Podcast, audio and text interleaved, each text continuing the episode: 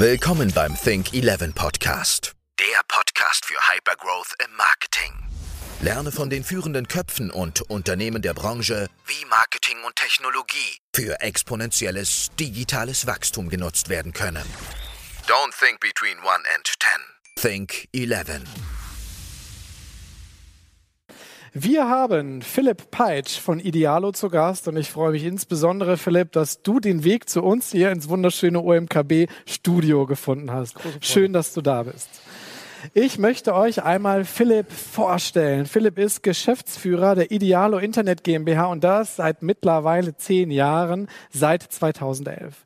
Er verantwortet schwerpunktmäßig das Brand- und Performance-Marketing, die strategische Weiterentwicklung des B2C-Produktes und die Organisationsentwicklung im Allgemeinen und ist tatsächlich gelernter Jurist. Seit mittlerweile 21 Jahren ist er in den Bereichen E-Commerce und Digital Services zu Hause, unter anderem vor der Zeit bei Idealo für Sony und Axel Springer in der Entwicklung, Betreuung und Wachstumsphase für digitale Geschäftsmodelle. Idealo ist eines der Schwergewichte sicherlich im Bereich des deutschen E-Commerce. 2000 ist die Plattform tatsächlich gestartet, jetzt also über 20 Jahre alt oder jung.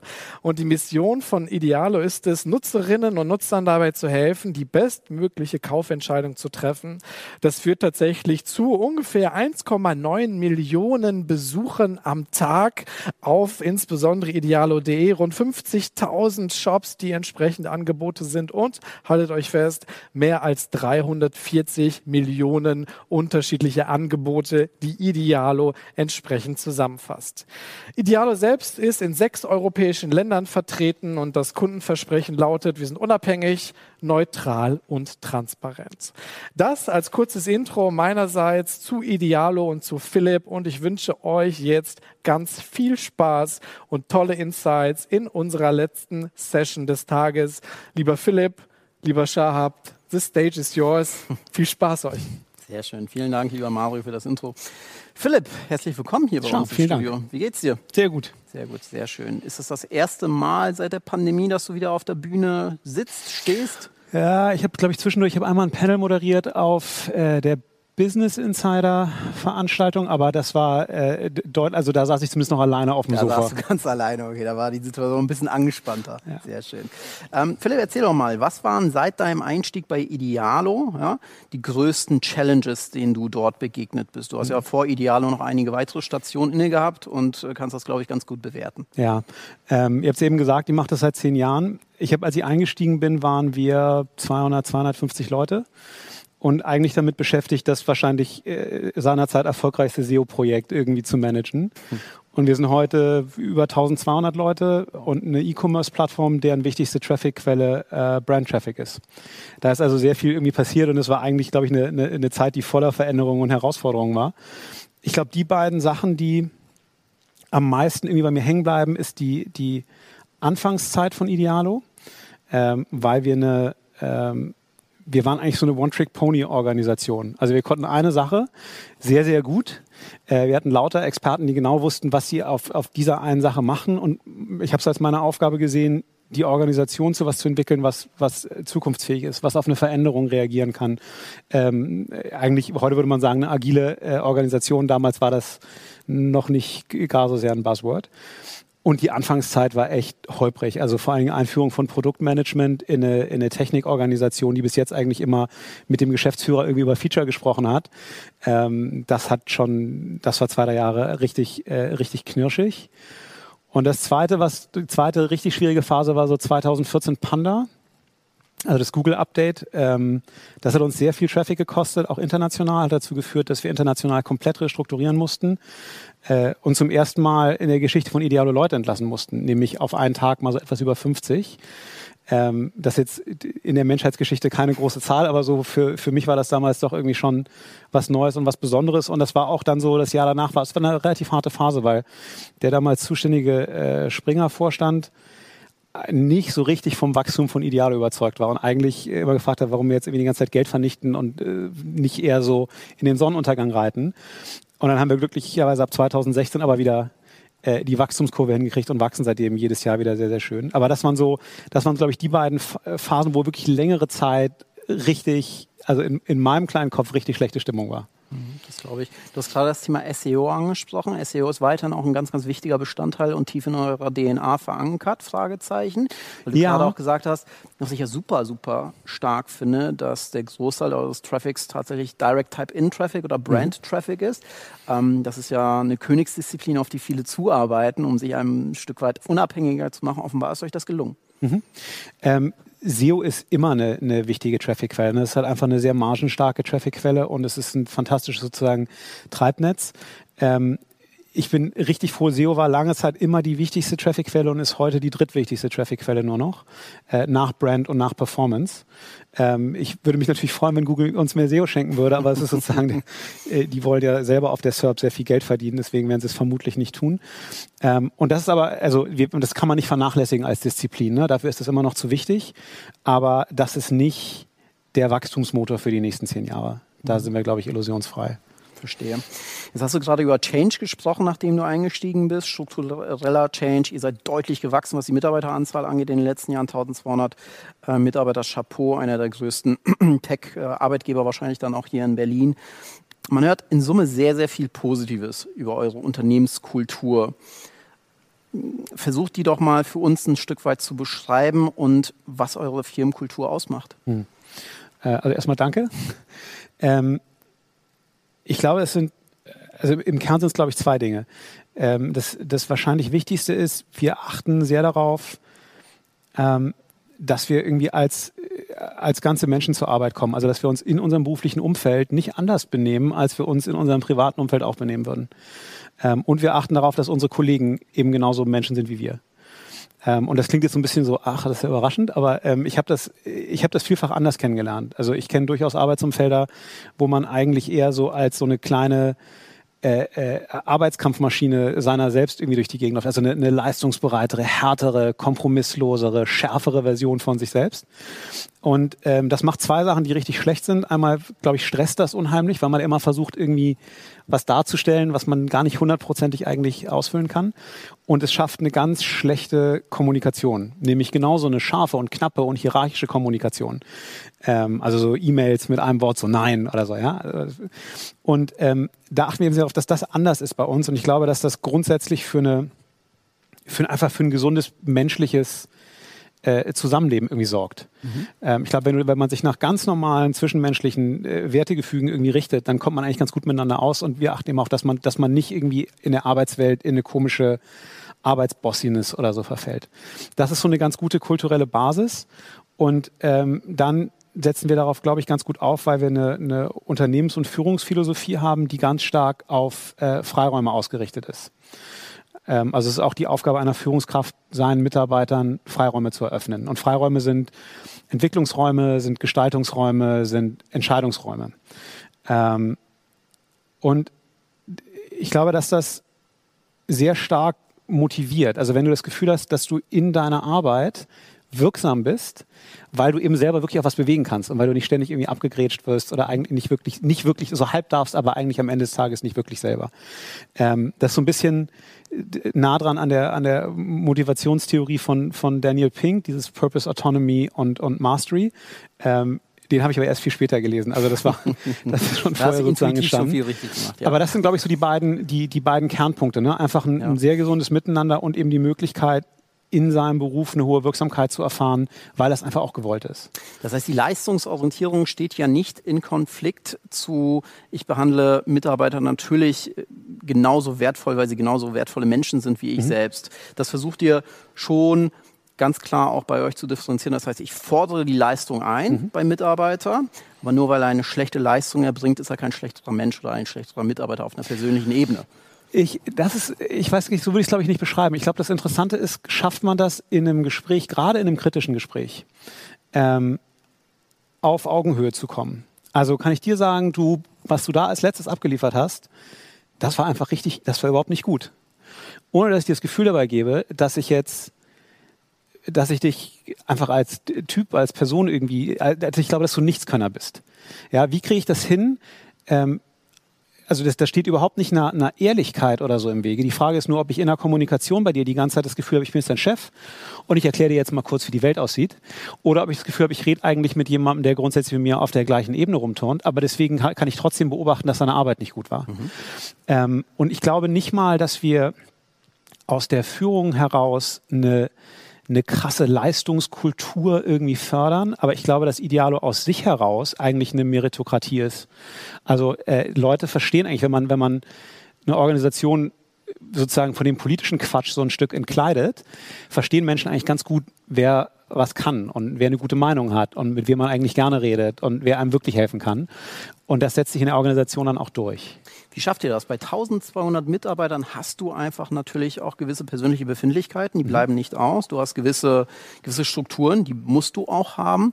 Wie schafft ihr es dennoch, genau das, was du gerade dargestellt hast, äh, wirklich proaktiv umzusetzen, diese, diese Machtzentren vielleicht gar nicht zuzulassen, mhm. ja, bei, bei denen dann Führungskräfte vielleicht nicht auf Augenhöhe mit Mitarbeitern sprechen? Wie macht ihr das? Coacht ihr intern? Ähm, versucht, ihr, mhm. versucht ihr eine Wahrnehmung für dieses Thema zu schaffen? Oder wie, wie gehst du das systemisch an? Ja, also ähm, es sind, glaube ich, verschiedene Elemente. Das eine ist, äh, irgendwie stinkt der Fisch immer vom Kopf, also du musst einfach vorleben, was du machst. So. Und daran orientiert sich, glaube ich, automatisch ein Stück weit eine Organisation. Ähm, das zweite ist eine Überzeugung, ich glaube, die allermeisten Menschen sind eigentlich okay. Also ich glaube, die allermeisten wollen eigentlich, wollen eigentlich vernünftig und nett miteinander sein. Ähm, und wenn man die in eine Organisation lässt, die das grundsätzlich zulässt, ähm, dann hast du teilweise auch das ist jetzt brutale Schwarz, äh, Schwarz-Weiß-Malerei, ne? aber sogar jemand, der irgendwie aus einem sehr corporate so, ähm, Umfeld kommt, findet sich in so einer Struktur eigentlich gut zurecht und lebt eigentlich lebt die richtige Seite irgendwie wieder auf. Ne? Also ich glaube, wir, also wir setzen schon ein bisschen drauf, dass Menschen inhärent erstmal ganz, ganz feine Kerle sind und dass man halt im Hiring so ein bisschen gucken muss oder auch genau gucken muss, wer passt einfach nicht. So, das, das machen wir sehr genau. Und dann gibt's ähm, einen, einen ähm, also ist eigentlich ein sehr äh, sozusagen durchstrukturiertes System. Das beginnt mit einem Idealo-Kodex, in dem wir unser Wertesystem festschreiben. Ähm, und das geht weiter über unseren Skill-Kompass und das ist eigentlich ein 360 Grad Feedback, Führungsentwicklungs- und Mitarbeiterentwicklungssystem, ähm, wo diese Werte und diese Art sozusagen miteinander umzugehen, die ganze Zeit nachgehalten werden. Und dann gibt es natürlich auch Coachings und Schulungen, ja. Mhm. Glaubst du, äh, dass das, was du da gerade beschrieben hast, ich versuche das auch ein bisschen in eigene Worte zusammenzufassen, du hast immer eine fachliche Lernkurve, die findet, glaube ich, in sehr, sehr vielen Unternehmen automatisch mhm. statt, aber du hast auch eine persönliche Lernkurve und ähm, meine Hypothese dahingehend wäre, dass viele Unternehmen sich um diese persönliche Lernkurve viel zu geringschätzig mhm. kümmern. Und das hört sich so ein Stück weit danach an, auch durch das 360-Grad-Feedback-System etc., dass ihr auch ein Augenmerk auf die persönliche Weiterentwicklung eurer Mitarbeiter legt. Ist ja, das so korrekt? Ich, ich glaube, das ist so. Ich habe so ein bisschen das Gefühl, dass das ein europäisches oder vielleicht ein deutsches Phänomen ist. Ne? Also das beginnt irgendwie mit unserem Schulsystem. In, Im angloamerikanischen Schul Schulsystem kannst du eigentlich inhaltlich so ziemlich machen, was du willst. Und wenn du dann mal irgendwie deinen Abschluss hast, dann kannst du danach immer noch was werden. Ne? Bei uns ist es sehr viel stringenter, eigentlich in der ganzen fachlichen Ausbildung. Und wir sind halt einfach auch ein, ein Ingenieurs- Land ein Stück weit. Ne? Also in den, in den großen Konzernen, ich glaube, es ist heute zu großen Teilen immer noch so, und es war auf jeden Fall lange Zeit ganz, ganz verbreitet, sind halt die Unternehmensführer die besten Ingenieure gewesen. Und das, glaube ich, das prägt irgendwo ein Stück weit eine Gesellschaft. Ne? Also ähm, ich glaube, dass wir da, wie gesagt, dass das international schon länger auch de deutlich beidhändiger ist.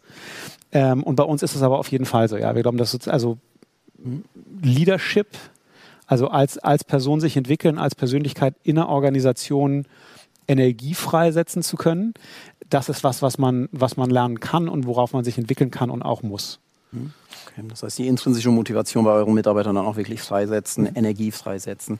Ähm, Philipp, inwieweit ist, ist die Kultur für euch A, ein Wettbewerbsvorteil mit Sicherheit, aber wie wichtig ist das ganze Thema für euch? Also mhm. auf, auf, einem strategischen Blatt Papier ist das eher etwas, was im HR-Bereich so sideways äh, mitgemacht wird oder habt ihr für euch ganz klar auch das Mantra, das ist für uns essentiell, das ist Kerngeschäft? Ja, ähm, das ist so. Also das ist, äh, für mich ist das ähm, sowohl eine totale Herzensangelegenheit als auch eine totale äh, Management- und Führungsaufgabe.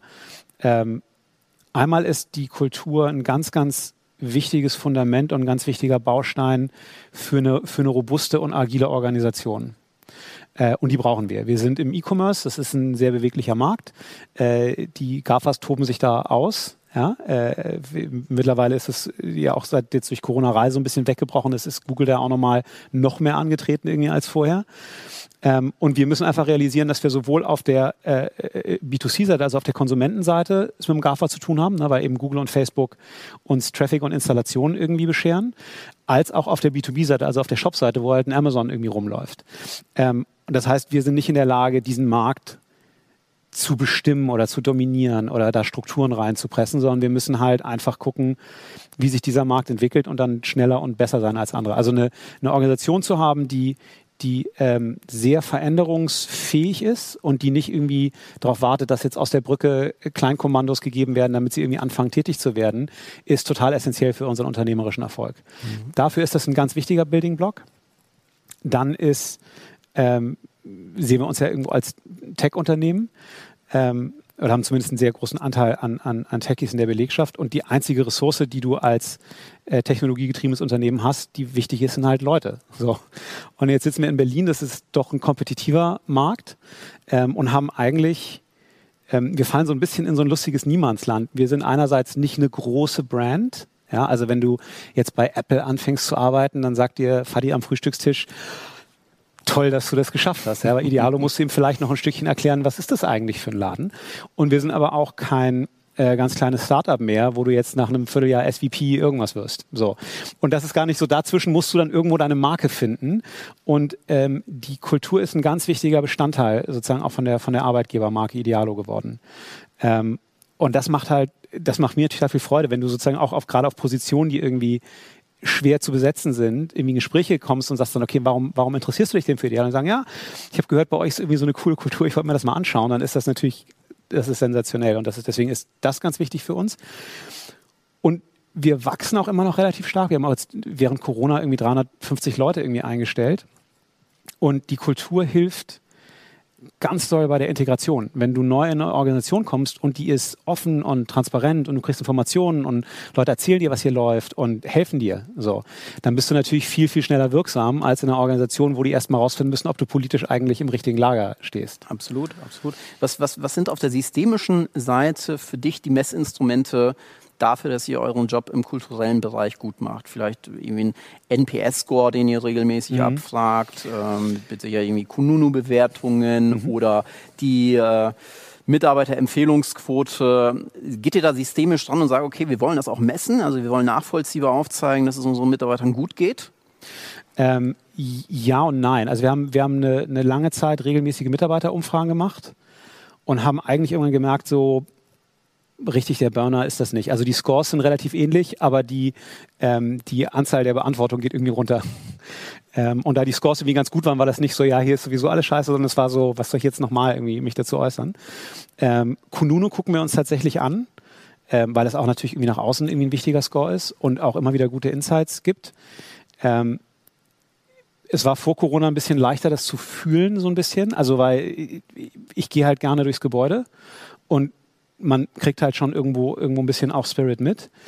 Ähm, und was wir aber, glaube ich, strukturell machen, was hilft, rauszufinden, was funktioniert, ist, dass wir ähm, versuchen, sehr viel Durchlässigkeit in der Organisation zu haben, damit irgendwie Missstände irgendwie hochkommen. Ähm, wir haben eine HR-Abteilung, die sehr tief in den Bereichen sitzt und da eben auch, auch eine Antenne dafür hat, so was ist, was passiert hier gerade eben so.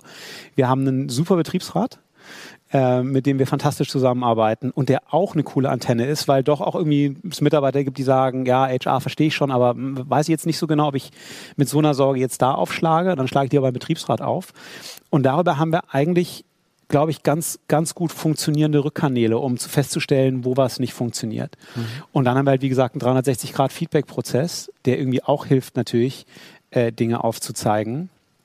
Wobei ich auch da von der Qualität des kritischen Feedbacks äh, nicht überwältigt bin. Also es gibt, gab durchaus auch Führungsthemen, bei denen ich gehofft hätte, dass das Mitarbeiterfeedback mir einen klareren Fingerzeig gibt, in welche Richtung irgendwie das hier eigentlich läuft. Und das war teilweise gar nicht so. Also ähm, ich glaube nicht, ich würde nicht sagen, quantifiziertes äh, äh Messen, wie gut es in der Organisation läuft, ist irgendwie überflüssig. Aber ich, wir haben, glaube ich, bessere Erfahrungen gemacht, tatsächlich mit so ein bisschen analogen Antennen irgendwie möglichst viel dazulassen und eben gucken, dass, dass es eine Durchlässigkeit gibt, sich zu melden, wenn es irgendwo nicht läuft. Klingt für mich total valide und finde ich auch sehr sympathisch. Die meisten CEOs sagen Betriebsrat Igitigit. Ja, das hört sich bei dir ein bisschen anders an, von daher sehr, sehr sympathisch. Äh, Philipp, machen wir einen kleinen Themenschwenk. Kleiner Themenschwenk ist gut, das ist eigentlich ein großer Themenschwenk. Ähm, ihr habt geklagt. Eine recht, recht große, üppige Klage Summe, die da im Raum steht, und zwar 500 Millionen Euro ist die Klage schwer gegen Google. Erzähl doch mal, was läuft da genau zwischen Idealo und Google? Ja, also die, ähm, vielleicht erstmal sozusagen Einstieg zur Klagesumme, die ist eigentlich ist die noch größer, ähm, weil das, was hier eigentlich passiert ist, die, also ein bisschen zurück, die EU-Kommission hat äh, 2017 entschieden, dass Google sich wettbewerbswidrig verhält, nach einem sehr lange dauernden Verfahren, an dem wir sehr aktiv teilgenommen haben. Und zwar haben die im Kern gesagt, Google behandelt ja seinen eigenen Preisvergleich ganz anders als die konkurrierenden Preisvergleiche. Das ist ein Markteingriff, weil die sind als große Suchmaschine, äh, sind die, als Suchmaschine sind sie praktisch Monopolist und jetzt versuchen sie sich eigentlich einen weiteren Markt dadurch zu erschließen, dass sie durch die Suchmaschine ihren eigenen Preisvergleich, also eine vertikale Suchmaschine, groß machen. Und die EU-Kommission hat sehr, sehr, sehr viele Daten erhoben und sehr entspannende E-Mails auch ausgegraben. Dazu sage ich vielleicht gleich noch was. Ähm, und die zeigen eigentlich, was es mit den Preisvergleichern in jedem Land, in dem Google in Europa äh, Google Shopping ausgerollt hat, passiert seit dem Einstieg von Google und was hat Google Shopping seitdem gemacht. So. Und das sind halt solche Traffic-Kurven. Ähm, und in einer äh, auf Wettbewerbsrecht basierenden Schadensersatzklage beauftragst du dann einen renommierten Ökonomen zu sagen, okay, jetzt fang doch mal bitte mit diesen Daten an und sag mal, was ist eigentlich, wenn Google nicht da gewesen wäre, wär, wie groß wäre Idealo eigentlich heute, was wäre da eigentlich passiert? Äh, und das haben die gemacht. Und jetzt gibt es verschiedene Phasen. Und die erste Phase, für die wir es gemacht haben, ist die Phase, für die die EU-Kommission äh, die Daten äh, erhoben hat. Und das war bis 2000 17 halt, bis sie sich, äh, bis sie die, bis die Entscheidung rausgekommen ist. Oder 16, bin mir gerade nicht sicher. Aber seitdem geht es natürlich weiter. Das heißt, jeden Tag, wo Google im Wesentlichen sein Verhalten fortsetzt, summieren sich weiterhin die Schäden und die Summe wird am Ende größer sein. Ähm, aber das ist halt eine, die, das ist keine politische Schadensersatzforderung, so hey, Hauptsache groß, damit es irgendwie cool aussieht, sondern das ist Mathematik. Mhm. Ähm, und der Hintergrund ist eben tatsächlich die, die, äh, die von der EU-Kommission festgestellte Verletzung dann auch wirklich für sich selber umzusetzen. Das ist was, was sich Margarete Vestager, als sie, als sie damit rausgekommen ist, sehr gewünscht hat. Wie gesagt, also sie hofft jetzt, dass solche Klagen beginnen. Und dann haben wir selber äh, ganz viel Mut fassen müssen, weil sich das schon komisch anfühlt, Google zu verklagen. Ja, irgendwie hast du ja, du hast ja schon ein bisschen Schiss. Und am Ende des Tages war es aber so, dass wir gesagt haben, man kann jetzt aber auch nicht man kann es jetzt nicht, nicht, nicht machen. Also du kannst nicht nach so einer Entscheidung sagen, ja, es ist nichts passiert, alles okay, ja, sondern du musst halt sagen, ja, genau, das ist eine Schweinerei, was ihr da macht. Und deswegen ist natürlich folgerichtig, dass wir auch Schadensersatz dafür haben wollen, was ihr da gemacht habt. Okay. Das heißt, bis, bis zum Zeitpunkt X waren es 500 äh, Millionen, Stand heute dürfte es deutlich mehr sein. Counting, genau, ja. ja. Stand heute dürfte, dürfte es deutlich mehr sein. Äh, vielleicht für die Zuschauer, Google CSS, ja, sollte, sollte das das Thema nicht letztendlich lösen? Und was ist die mhm. Abgrenzung eures Painpoints mit eurer Situation gegenüber dem, was Google äh, vor einigen Jahren Google CSS aktiviert hat? Mhm. Ähm, also das, was, was es lösen sollte, ist der sogenannte Compliance-Mechanismus. Ich glaube, es lohnt sich wahrscheinlich noch mal einen Schritt irgendwie in der Zeit zurückzugehen. Also was ist eigentlich passiert? Google hat irgendwann erkannt, dass äh, E-Commerce und Preisvergleich ein cooler Markt ist und ist rein. Dann haben sie Frugal damals noch gemacht und so und haben eigentlich die ganze Zeit es nicht geschafft, mit ihrem eigenen Produkt irgendwas zu werden. Ähm, und da gibt's eben auch diese lustigen E-Mails vom Senior Google Management, wo sie halt sagen, es wäre halt schon schön, wenn wir mit unserem eigenen Preisvergleich wettbewerbsfähig wären, sind wir aber nicht. Und zwar ganz einfach, weil das, was Google von uns und von anderen ja erwartet, um in der natürlichen Suche gefunden zu werden, sind originäre Inhalte und irgendwie eine externe Verlinkung. Und beides hat dieses Produkt nicht. So. Davon abgesehen, dass es inhaltlich auch schlechter ist und weniger Features hat, also auch als Kundenpreisvergleich nicht gut ist, aber das hätte niemals bei Google ranken können als Produkt. So. Und dann gibt es diese, meine Lieblings-E-Mail, in der ich paraphrasiere ein bisschen drin steht, and here's what we all agree to. Wenn immer ein Preisvergleich auf 1 triggert, auf der natürlichen Suche, dann stellen wir einfach unseren drüber. So. Und das ist der Wettbewerbsverstoß. Und das hat Google halt die ganze Zeit durchgezogen und dadurch Traffic, also Kundenbesuche, für uns aus dem Markt genommen. Ja, der Kunde landet auf der Google-Suchergebnisseite, sucht eine Lego-Burg für seinen Sohn, ist kurz vor Weihnachten, sieht oben das Bild mit dem Preis, denkt sich, super, ist ja Google. Da oben sind die guten Ergebnisse, da klicke ich. Zack. Und wir sind draußen an der Stelle. So, und das, das ist halt einfach auch äh, für den Kunden wahrnehmbar ein Preisvergleich, was da oben passiert. Und das hat die EU-Kommission auch in der Entscheidung eigentlich erkannt und gesagt, das ist wettbewerbsüberlebenswichtig für Preisvergleiche, ähm, Traffic auf, die, auf das eigene Produkt zu bekommen. Und Google hat halt nach der EU-Kommissionsentscheidung gesagt, okay, okay, okay, wir, wir machen jetzt was. Wir splitten jetzt sozusagen die Darstellung des Preisvergleichs auf der Suchergebnisseite und den dahinterliegenden Preisvergleich, auf dem vielleicht, auf dem du vielleicht noch nie warst, weil da klickst du einfach nicht hin. Da gibt es so einen obskuren Link, aber da bist du normalerweise nicht. Die trennen wir und tun so, als sei das da oben nur eine Ausspielung, erlauben allen anderen Preisvergleichern im Auktionsverfahren da reinzukommen. Und dann ist doch super. Dann finden wir doch alle irgendwie auf der Suchergebnisseite irgendwie in einem fairen Auktionsverfahren statt. Das muss doch die Lösung sein. Und das ist natürlich überhaupt nicht die Lösung, weil wir aus der Shopping One Box natürlich überhaupt keinen Traffic kriegen. Also was wir, Google hat uns herzlich dazu eingeladen, unsere Angebote in den Google-Preisvergleich einzuspielen, im Auktionsverfahren für eine möglichst geringe Marge, damit der Google-Preisvergleich besser wird. Aber wir sind halt keine, wir sehen uns nicht als Feed-Provider, sondern wir sehen uns als Preisvergleich, also als Endverbraucherprodukt. Und diese Lösung ändert nichts daran, dass es nicht mehr Traffic gibt für Preisvergleicher. Und deswegen äh, löst die das Problem auch natürlich überhaupt nicht. Und deswegen bin ich eben auch der Meinung, dass der Schadensersatz noch läuft. Das ist diese Zero-Click-Strategy, wie ich sie so schön nenne, dass mhm. das Google immer mehr Informationen sourced ähm, führt bei euch auch wirklich zu signifikanten Umsatzeinbußen, hat das Thema CSS nicht gelöst. Google hat es, äh, so wie du es gerade dargestellt hast, sehr kreativ für sich zu seinen eigenen Gunsten gelöst. Ähm, aber offenbar war die EU dann damit auch fein. Ja, das ist so ein bisschen in der Schwebe gerade. Ne? Also die, die, ich finde, die EU-Kommission hat sich so ein bisschen sibyllinisch immer geäußert. Wir beobachten das. Margarete Vestager hat letztens gesagt, das ist tricky. so, aber sie haben ja nichts gemacht bis jetzt so richtig. Und in, ist es im Grunde so, es warten gerade alle auf das, äh, also Google ist nach der Entscheidung der EU-Kommission vor den, äh, vor den, vor das EuG gegangen, also für, Europäisch, für das Europäische Gericht. Und alle warten gerade auf die Entscheidung. Die soll jetzt am 10. November, glaube ich, veröffentlicht werden. Und so lange passiert jetzt nicht wirklich was. So, und jetzt hoffen wir, dass die Entscheidung klar ausfällt. Die mündliche Verhandlung war unterhaltsam. ähm, und dass dann die EU-Kommission sagt, so, okay, jetzt fühlen wir uns, jetzt, jetzt können wir wieder was machen. So, momentan warten die, glaube ich, so ein bisschen ab, was die Gerichte dazu sagen. Das heißt, sie fiebert dem Datum auf jeden Fall entgegen. Auf jeden Fall. Okay. Ähm, Philipp, das Thema tangiert ja nicht nur euch. Ja, weil, weil wir sehen, dass Google immer mehr Produkte vertikalisiert in seine eigene Suchmaschine mit einbaut.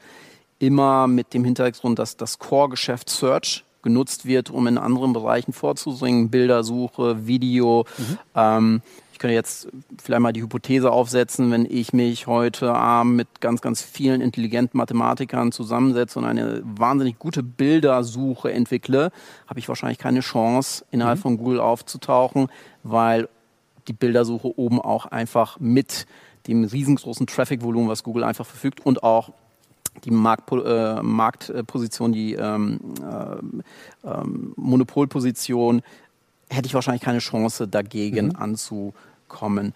Seid ihr die einzigen im Bereich Shopping, die sich da entgehend wehren? Und wenn ja, warum glaubst du, passiert da so wenig in den anderen Bereichen? Mhm. Also es tangiert ja News. Verlage, muss man fairerweise sagen, haben da ja auch einige Klagen am Lauf. Ja, ich, ich glaube, die wehren sich. Ähm, aber was, was glaubst du, ist da der Hintergrund? Und wünschst du dir mehr, mehr Aktivität mhm. in Summe? Oder ich, kritischeres Nachdenken und Nachfragen ja. vielmehr? Also auf, auf jeden Fall. Also ich glaube, die, die, ähm, es hat eine Zeit lang gedauert, alle Preisvergleicher sozusagen dafür zu aktivieren. Das ist mittlerweile so. Ähm, ich glaube, dass viele andere Branchen da noch nicht aktiv genug sind. Ich glaube, dass der Case, den die EU-Kommission entschieden hat, also der, der E-Commerce-Case, der ist halt die Blaupause für alles. Ne? Also wenn Google mit einem Verhalten durchkommt, wo sie sagen, wir entdecken einen attraktiven Markt, den holen wir uns dadurch, dass wir immer auf die Suchergebnisseite unser eigenes Produkt nach oben liegen und die und das Einzige, was wir machen müssen, ist, dass wir allen anderen Marktteilnehmern erlauben, ihre Daten in dieses Produkt hinein zu verauktionieren. Und zwar nicht meistbietend, sondern geringstfordernd. Ja? Ähm, und das ist okay. Das ist erwiesenermaßen in Ordnung. Also wenn die EU-Kommission und die europäischen Gerichte an der Stelle aufhören und sagen, prima Lösung. Dann ist das die Blaupause, um jeden weiteren Markt sich genauso zu nehmen. Und das perfide ist so ein bisschen, ich weiß nicht, ob, ob du die letzte Google I.O. gesehen hast und was sie dazu MAM erzählt haben.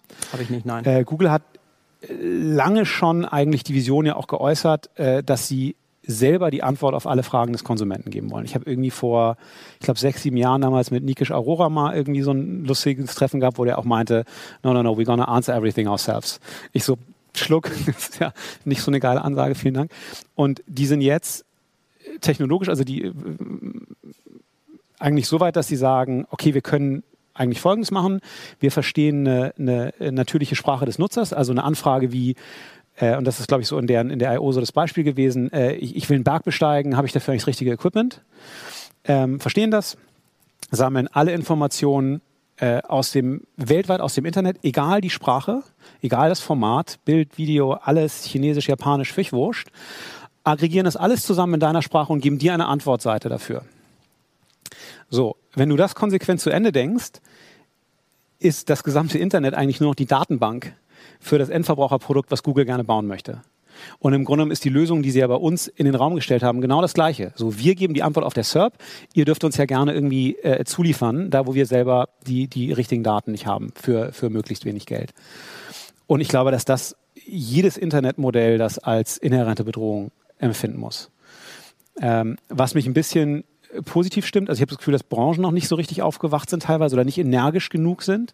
Ähm, aber es hat ja durchaus eine, eine, äh, eine Veränderung in der politischen Willensbildung gegeben. Ne? Also du hast in Europa hast du sowas wie ein, wie ein äh, äh, DMA in der, in der Entwicklung. In Deutschland hast du Paragraph 19a GWB. Beides eigentlich Gesetze oder Normen, die sagen, es gibt hier ganz, ganz große Plattformplayer und äh, wir müssen schneller als bis jetzt in der Lage sein, deren Verhalten zu reglementieren.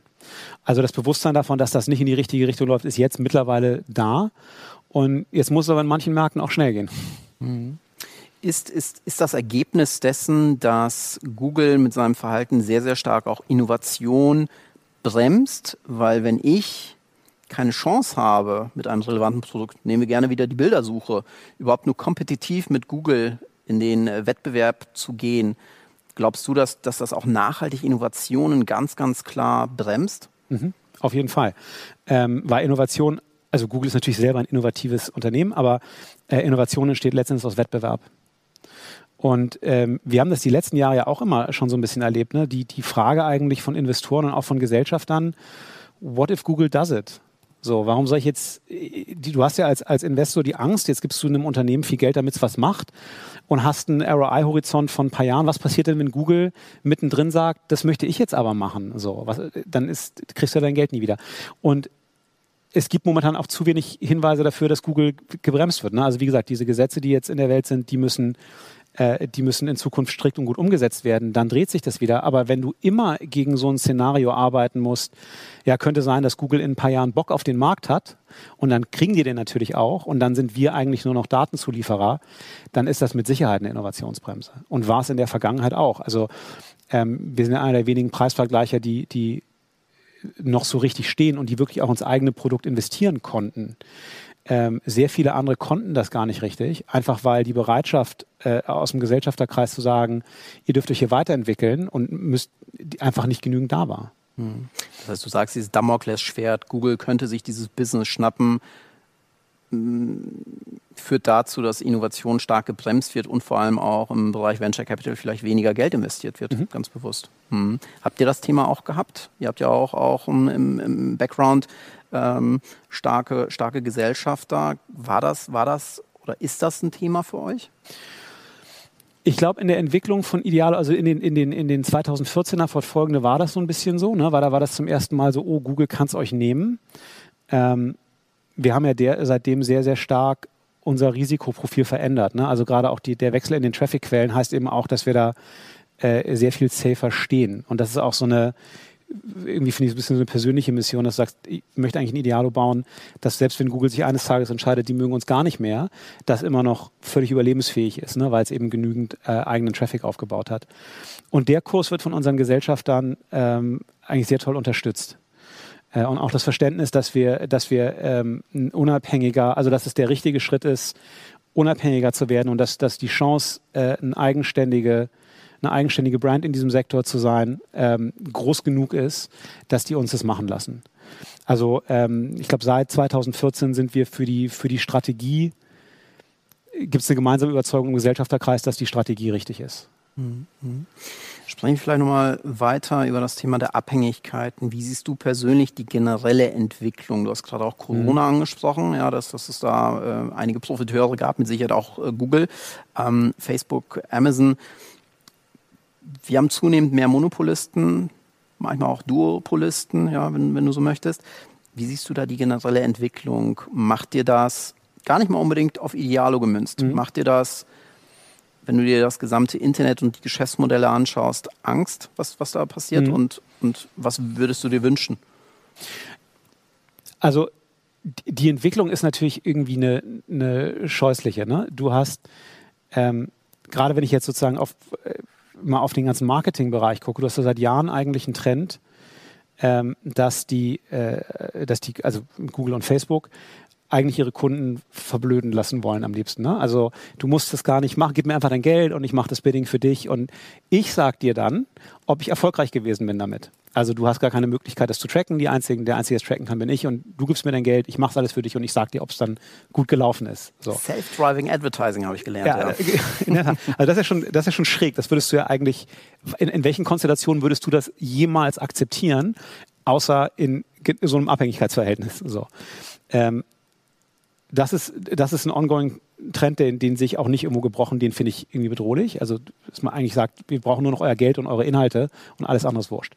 Dann hast du natürlich jetzt Corona gehabt und da hat man ja gesehen, wie, wie die GAFAs wirtschaftlich hingelangt haben. Ja, irgendwie in Amazon hat äh, einen Dämpfer auf den Aktienkurs bekommen, aber das ist wegen einer Analystenerwartung, die ein bisschen überhöht war. Im Grunde genommen haben die alle massiv zugelegt in der Zeit. Ja, und, und mehr als alles andere und alle anderen. So, das ist keine gute Entwicklung.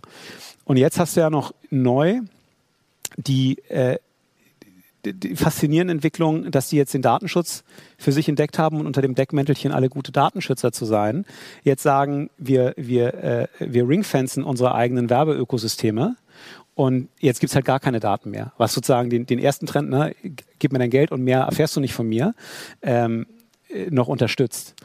Und das beschleunigt nochmal was. Das, ich finde es auch ganz spannend, weil irgendwo sind die da jetzt ja zum ersten Mal auch gegeneinander in den Krieg gezogen. Ne? Und da passieren ja wirklich sehr, sehr viel spannende Moves. Aber am Ende des Tages zeigt das eigentlich nur, dass es, dass es ein großes Ungleichgewicht gibt und dass das sich sozusagen einfach weiter auswirkt. Ähm, und das kann nicht gut sein. Wie gesagt, Hoffnung macht, dass es, dass es eine bessere Gesetzeslage in Deutschland jetzt schon und in Europa bald geben wird, auf der man was machen kann. Und das ist auch, glaube ich, eine, im, in, der, in der öffentlichen Wahrnehmung ein Stück weit äh, einen etwas misstrauischeren Blick auf das, was da passiert gibt. Mhm. Ähm, aber die, die, die, die grundsätzliche Abhängigkeit ist groß und die Entwicklung ist nicht schön. Glaubst du an eine Zerschlagung, auch unter dem geopolitischen Aspekt? Lassen die US-Amerikaner zu, dass die größten Datenkraken zerschlagen werden? Mhm. Weil es ja auch für, für, für den Staat als solches ein ganz, ganz wichtiger Asset, vor allem auch im Wettbewerb mit den Chinesen. Ja, ähm, ich halte das überhaupt nicht für ausgeschlossen. Also momentan würde ich sogar sagen, es ist überwiegend wahrscheinlich. Ich habe aber großen Respekt davor, irgendwie die Lage in den USA einzuschätzen, weil so ein bisschen mein Gefühl ist, die Wettbewerbsbehörden da sind noch sehr viel mehr politischer, äh, politische Verhandlungsmasse. So, und der politische Wille wird da einfach sehr viel stärker durchgesetzt. Unter Obama war das unspannend. Unter äh, Trump vielleicht das einzig Gute, was man irgendwie mit sich gebracht hat, ist das so ein bisschen ins Wanken geraten und wird jetzt, glaube ich, auch unter beiden fortgesetzt. Und interessanterweise ist aber, also auch nur in meiner Beobachtung, der, der, der Stein des Anstoßes, glaube ich, gar nicht so sehr die totale wirtschaftliche Übermacht, sondern die Meinungsmacht. Ähm, und es wurde sehr viel mehr, glaube ich, sich darüber ausgelassen, wie man es jetzt findet, dass äh, ein, Twitter äh, einem Donald Trump das Wort verbieten kann, auch wenn man es ehrlich vielleicht gut findet. Aber da dürfen die das denn überhaupt als, äh, als sozusagen die, die wachsende Marktbedeutung ähm, der GAFAs. Aber es ist, also mal so, ich würde nicht darauf setzen, dass die sich selbst regulieren. Ähm, auch wenn, glaube ich, Versuche gemacht werden, sowas anzubieten. Ja? Und deswegen würde ich es nicht für unwahrscheinlich halten, dass es tatsächlich eine Zerschlagung gibt. Ja. Mhm. Dass aktiv gehandelt wird. Welche Suchmaschine nutzt du persönlich? Ich nutze schon sehr häufig Google allein aus professionellem Interesse. Okay, okay. Das heißt, da bist du auch ein Google-Gänger. Sehr schön. Ähm, wir haben gerade über Marktführerschaft gesprochen. Ihr seid ja in Deutschland auch Marktführer. Was plant ihr konkret im Ausland? In welchen Ländern möchtet ihr weiter international expandieren? Ihr seid ja schon international mhm. aktiv. Ähm, wobei Deutschland mit Sicherheit euer größter Markt, auch marktführender Markt ist. Äh, welche, welche Länder wollt ihr perspektivisch angreifen? Mhm. Ähm, wir sind momentan mit dem, also mit, wir haben noch einen kleinen Reisepreisvergleich, äh, da sind wir noch ein bisschen weiter gestreut, aber mit dem Kernproduktpreisvergleichsprodukt sind wir in Österreich, Spanien, Italien, Frankreich und England noch unterwegs. Ähm, und ich könnte mir gut vorstellen, dass wir da auch erstmal so ein bisschen bleiben werden. Also die Märkte sind, wir haben eigentlich eine, eine ganz spannende Situation. Wir sind, äh, wir haben überall E-Commerce-Märkte, die wachsen. Wir haben in den E-Commerce-Märkten keineswegs eine Marktabdeckung, die überragend ist. Also es lässt sich in diese Märkte noch viel weiter wachsen. Ähm, und ich glaube, dass wir das auf jeden Fall auch können, weil die, die, die, die Funktion, die ein Preisvergleich bietet, also Geld sparen auf der einen Seite, aber auch sozusagen so ein bisschen, es gibt ja Leute, die vergleichen gerne, weil das kognitives Peace of Mind bedeutet. Ne? Ich habe halt mal geguckt, ich weiß jetzt, dass das in Ordnung ist. Und das bieten wir halt an. So, und deswegen glaube ich, dass wir in allen Märkten noch richtig Platz haben zu wachsen und dann mit den Märkten zu wachsen.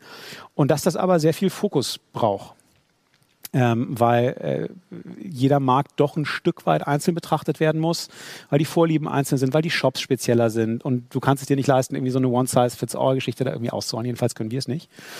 Ähm, und deswegen fühlen wir uns in den Märkten gerade ganz wohl und haben in allen noch sehr viel Wachstumspotenzial und wachsen in allen auch sehr rasant. Mhm. Ähm, ich finde ansonsten so weit weg, Asien oder USA, lockt mich nicht so sehr. Da ist auch teilweise die Shop-Situation schwierig. Also mit wem willst du in den USA einen Preisvergleich machen, so richtig? Ja, das macht irgendwie keinen Sinn. Also du brauchst schon eine lebendige E-Commerce-Welt, damit das eigentlich noch Sinn macht. Ähm, und dann gibt es sozusagen noch den ganzen Bereich Osteuropa. Der ist sehr preisvergleichsaffin, aber da gibt es halt auch sehr gute Preisvergleiche schon. Da müsste man sich auf eine sehr, sehr lange, äh, sehr lange und langsame Wachstumsgeschichte einstellen. Ähm, und wir finden es momentan, glaube ich, spannender, sozusagen auf den existierenden Märkten einfach noch mehr abzuräumen. Du hast gerade äh, Wachstum angesprochen, auch in Osteuropa, was dann etwas langsamer vor, vorangehen würde, weil es dort schon kompetitive Marktwettbewerber gibt. Das Ganze ließe sich natürlich über anorganisches Wachstum gewissermaßen beschleunigen. Mhm. Ähm, wollt ihr anorganisch wachsen? Und als Marktführer in Deutschland muss man da wahrscheinlich auch ein Ticket ziehen bei den Kartellbehörden. Ja? Mhm. Ähm, ist das ein Thema für euch? Nicht so sehr. Also in Deutschland finde ich es nicht so. Also äh, eigentlich ist generell ist die Lage eigentlich immer die gleiche. Du hast relativ wenig Synergieeffekte. Ne, du kannst nicht, äh, du kannst nicht alles rebranden. Dann geht dir sozusagen deine SEO-History irgendwie flöten und auch das, was du an, also gerade die Marktführer in ihren Ländern haben häufig eine gute Kundenbasis. Ne? Also ähm, äh, Scrouts in Griechenland oder so, das ist so, das wäre totaler Wahnsinn zu sagen, die kriegen jetzt eine Idealo-Marke. Also da kannst du nicht viel rausholen. Du kannst ein bisschen Inventar hin und her schieben. Das bringt bestimmt auch was, aber das ist jetzt nicht der Oberknüller und du müsstest dafür auch technologisch äh, zwei Plattformen zusammenführen, was ja nie ohne Kosten irgendwie geht. Ne?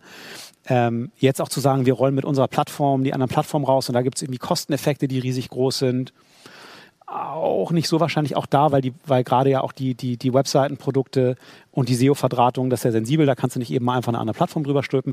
Also da gibt es so wahnsinnig viel, viel nicht zu holen. Und gerade sozusagen jetzt auch in so einer Schwebesituation was passiert eigentlich mit Google Shopping? Ja, stell dir mal vor, die EU-Kommission und der EuG sagen, Google Shopping geht aus den Märkten. Was, was gibt es da für die Preisvergleiche? Auf einmal wieder Wachstumspotenzial aus dem Stand. Das ist jetzt auch nicht so eine Situation, wo Leute sagen, da lassen sich total entspannte Preisverhandlungen führen. Also ähm, momentan ist das, äh, steht das nicht so auf unserer Tagesordnung. In der Vergangenheit haben wir es eigentlich auch nie so richtig gemacht, weil wir eigentlich immer der Meinung waren, der Markt konsolidiert sich schon ganz gut selber. Ähm, am Ende wird sich immer das beste Produkt durchsetzen. Und das sind wir. Also auch wenn ich mich im europäischen Ausland umgucke, da gibt es auch Trova Prezzi in Italien, die machen das schon sehr lange, sehr großes Produkt und auch ein Geizhals in Österreich. Aber ich habe jetzt nicht das Gefühl, dass ich, dass ich die gerne hätte, weil die ein besseres Produkt haben, sondern ich habe eigentlich das Gefühl, dass, dass, dass die ihr Produkt noch sehr viel weiterentwickeln müssten, um da mit uns wettbewerbsfähig zu sein. Ich glaube, da warten wir lieber darauf, dass wir mit dem eigenen Produkt was werden verstehe. Das heißt, äh, MA-Targets erstmal nicht, weil, weil ihr einfach technisch das, das beste Produkt habt. Ähm, man würde sich wahrscheinlich aber auch nur primär SEO-Assets einkaufen, weil der Wettbewerb bei weitem nicht so einen hohen Brand-Traffic haben dürfte wie ihr. Würdest du das so unterstreichen? Naja, also es wäre eigentlich schon, also ich glaube, was, was wir nicht machen, also auch in einem unwahrscheinlichen Szenario nicht machen würden, ist in Märkten irgendwie kleine Preisvergleiche irgendwie einsammeln, die einen SEO-Erfolg haben, sondern das Einzige, was dann schon Sinn machen würde, ist sich den, den äh, Marktleader irgendwie zu holen, um dann irgendwie sowas wie eine europäische Gesamtmarktführerschaft zu haben. Ne? Also in Deutschland sind wir Marktführer, in Frankreich sind wir Marktführer, in Spanien sind wir Marktführer, in Österreich und Italien sind wir Nummer zwei, aber auch teilweise noch schon mit noch ganz gut Abstand. Und ich glaube, es würde, wenn nur Sinn machen, zu sagen, komm, dann versuchen wir schon irgendwie sowas wie einen Preisvergleich aufzubauen, der in jedem, in jedem Land in Europa Nummer eins ist. Weil tatsächlich auf ein reines SEO-Modell zu setzen und dann diesen doch sehr langen Weg, bis man sozusagen Brandkundschaft hat, das ist ja ein Aufbau. Ne? Da geht es ja um Gewohnheit und wie häufig muss eigentlich jemand bei dir gewesen sein, damit der von selber wiederkommt und so. Und darauf zu setzen, dass auf diesem langen Weg Google das SEO-Spiel stabil hält, das fände ich nicht so spannend. Also okay. Äh, eher, je mehr Brand-Traffic und je weniger SEO-Traffic, desto relevanter wäre das. Mhm. Und du hast natürlich einen hohen Integrationsaufwand. Ja. ja. Okay, habe ich verstanden. Sprechen wir so ein Stück weit über eure Aktivitäten tatsächlich abseits der Kernmärkte. Ich habe verstanden, was, was interessante Märkte sind. Ähm, wir sehen, dass ja auch immer stärker in internationale Märkte hineingeht. Welche Top 3 regionalen Märkte sind für dich wirklich ganz, ganz spannende mhm. Targets? Wir gucken halt in Europa, welche Märkte mittelfristig das äh, größte prognostizierte E-Commerce-Wachstum haben. Ähm, und klammern UK aus. Hm. So, und dann bleiben Frankreich, Italien und Spanien übrig.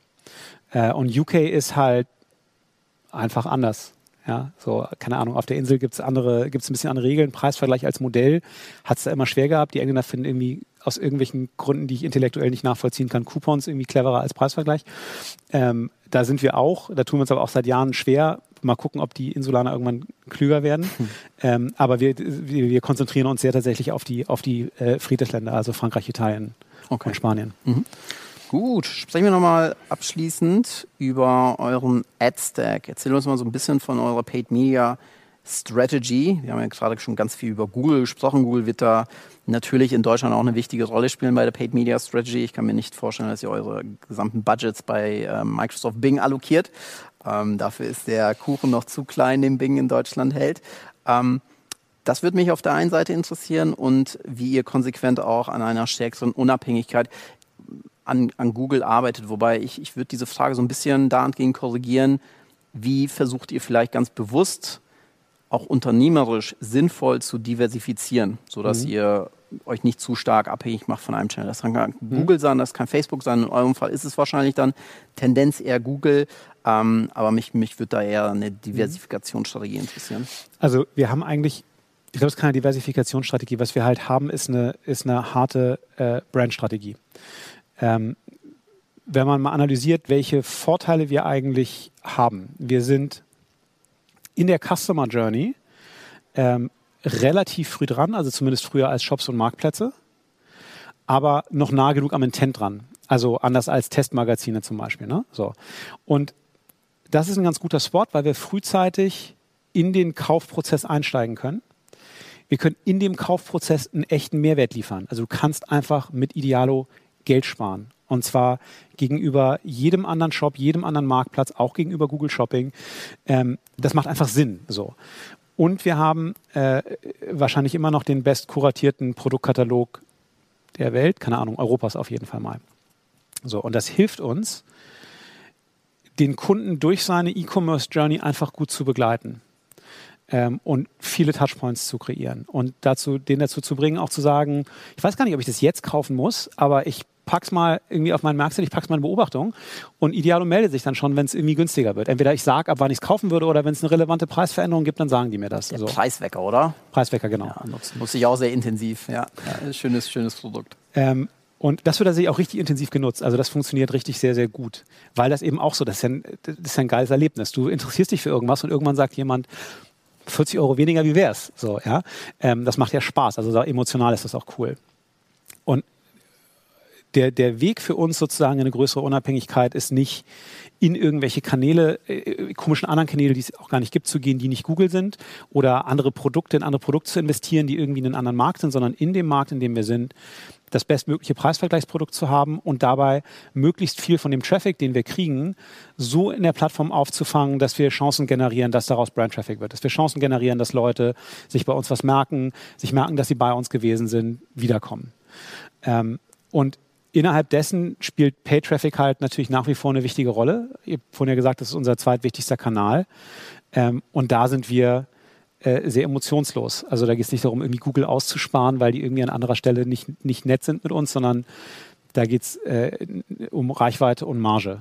So. Und das Einzige, was vielleicht spannend ist, was, was uns da, glaube ich, von anderen unterscheidet, ist, dass wir halt überhaupt nicht mit Budgets arbeiten, ähm, sondern immer nur äh, auf Marge eigentlich gucken.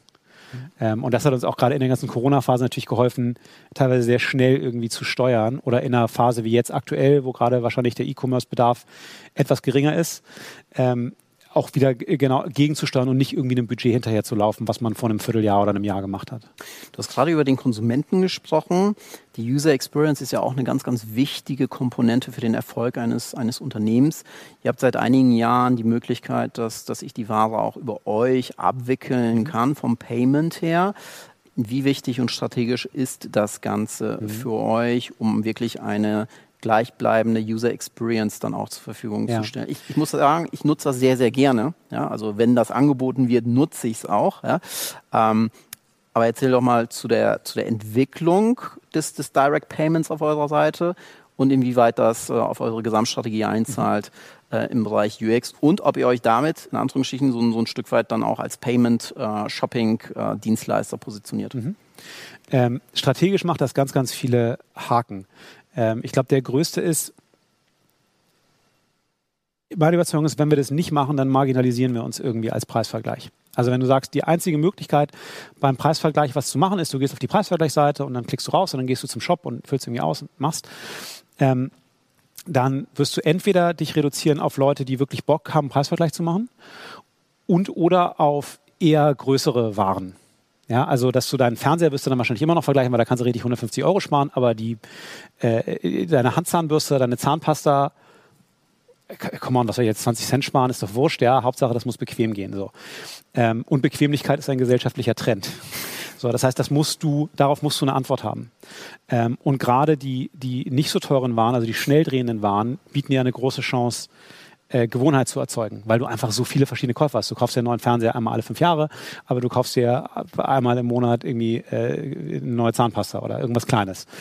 Ähm, so, das heißt, da, da müssen wir ran. Diesen, dieser Markt muss auf Idealo stattfinden können, damit wir sozusagen auf einer, in einer, in einer Markenstrategie ähm, gut erfolgreich sein können. Ähm, und dann haben wir über den, über den Direktkauf natürlich sehr viel mehr Möglichkeiten, den Kauf als solche und das ganze After Sales äh, Thema mitzuverfolgen. Also erstmal ist es schön, dass du, wenn du bei Idealo gekauft hast, die Dinge in deiner, in deiner History findest und wieder kaufen kannst und auch von da irgendwie bequem sagen kannst, ich möchte stornieren und sowas alles. Das brauchst du meines Erachtens auch, weil du als äh, Normalkunde auch nicht mehr so, wo habe ich das eigentlich gekauft? Also ich kaufe alles online und ich weiß nie, wo ich es gekauft habe. Ja? Das ist so, also deswegen ist die History für mich total überlebenswichtig. Ähm, und der der, den, den Punkt der Auslieferung der Ware bis zum Erhalten zu bekommen, das ist halt eine emotionale Journey. Ja? Dein Geld ist schon weggefühlt, stimmt natürlich nicht, aber es fühlt sich ja so an, du hast ja schon gekauft. Und jetzt kommt das und zu gucken, was da passiert, das ist, das ist auch ein Punkt, da wollen wir drauf. So, das heißt, strategisch macht das sehr viel Sinn und wir, ähm, wir treiben das sehr fokussiert voran. Aber wir sind halt eben nicht Google und können unseren Kunden diktieren, was sie jetzt machen, sondern wir müssen halt mit allen Shops reden und eine Überzeugung dafür äh, gewinnen, dass das total Sinn macht, damit zu spielen. Ähm, weil es einfach den Shops deutlich mehr Umsatz beschert. Ne? Und die, und die Schere im Kopf ist immer so ein bisschen, ja, aber dann habe ich den Kunden ja nicht bei mir auf der Plattform. Ja? Und das verstehe ich, aber das Interessante ist ja, der Kunde beginnt seine Journey nicht auf der Shop-Seite. So, der beginnt sie entweder bei Google oder wenn der Shop Glück hat und der Kunde bei uns. So. Und insofern ist das, glaube ich, ein sehr vernünftiger Schritt zu sagen, ich gehe da rein und, und äh, nehme auch am Direktkauf teil. Ähm, und für uns ist das ein Projekt, was total viel Freude macht und sehr erfolgreich ist. Nachvollziehbar. Lieber Philipp, mit Blick auf die Uhr, es war sehr, sehr kurzweilig. Die, die äh, Stunde ist hier quasi wirklich davon geritten. Vielen, vielen herzlichen Dank. Ich habe ganz, ganz viel gelernt über Idealo. Wünsche euch noch ganz, ganz viel Erfolg in der Zukunft. Aber das hört sich alles wirklich blendend an. Und ich hoffe, dass November war es, gell? Wenn, wenn die Entscheidung dann getroffen wird. Ich drücke euch die Daumen. Eine letzte Frage noch. Dein Shirt. Idealo Coffee Tokyo. Was hat das damit ja, auf ich sich? Hab, äh, ich habe das also etwas unreflektiert anbehalten. Das ist tatsächlich, äh, ich habe das vor kurzem geschenkt bekommen von meinen lieben Kollegen, äh, die gesagt haben, so, wir wissen, du hast große Leidenschaften, du liebst Japan und du bist irgendwie Hobbybarista und liebst Kaffee und deswegen ah, schenken wir dir jetzt ein Shirt, wo, eine Kombination aus deinen wo Vorlieben. alles draufsteht und Okay. vielleicht kannst du irgendwann als Geschäftsführer dann die, den, die Idealo Coffee Bar in Tokio Ja, eröffnen. Sehr schön. Coole Story. Ja, herzlichen Dank. Viel, äh, viel, viele Grüße an das Idealo-Team. Und ich verabschiede dich jetzt von unserer Bühne. Sag nochmal herzlichen Dank und äh, bitte jetzt meine beiden weiteren Kollegen Mario und Christoph auf die Bühne. Vielen Dank, lieber Philipp. Danke dir. Bis Hat bald. viel Spaß gebracht. Danke dir. Tschüss. Ciao. Das war Think 11, der Podcast für Hypergrowth im Marketing. Wir hoffen, dass du einiges lernen konntest und wertvolle Insights mitgenommen hast, die dir für dein Business helfen. Danke fürs Zuhören und bis zum nächsten Mal. Don't think between 1 and 10. Think 11.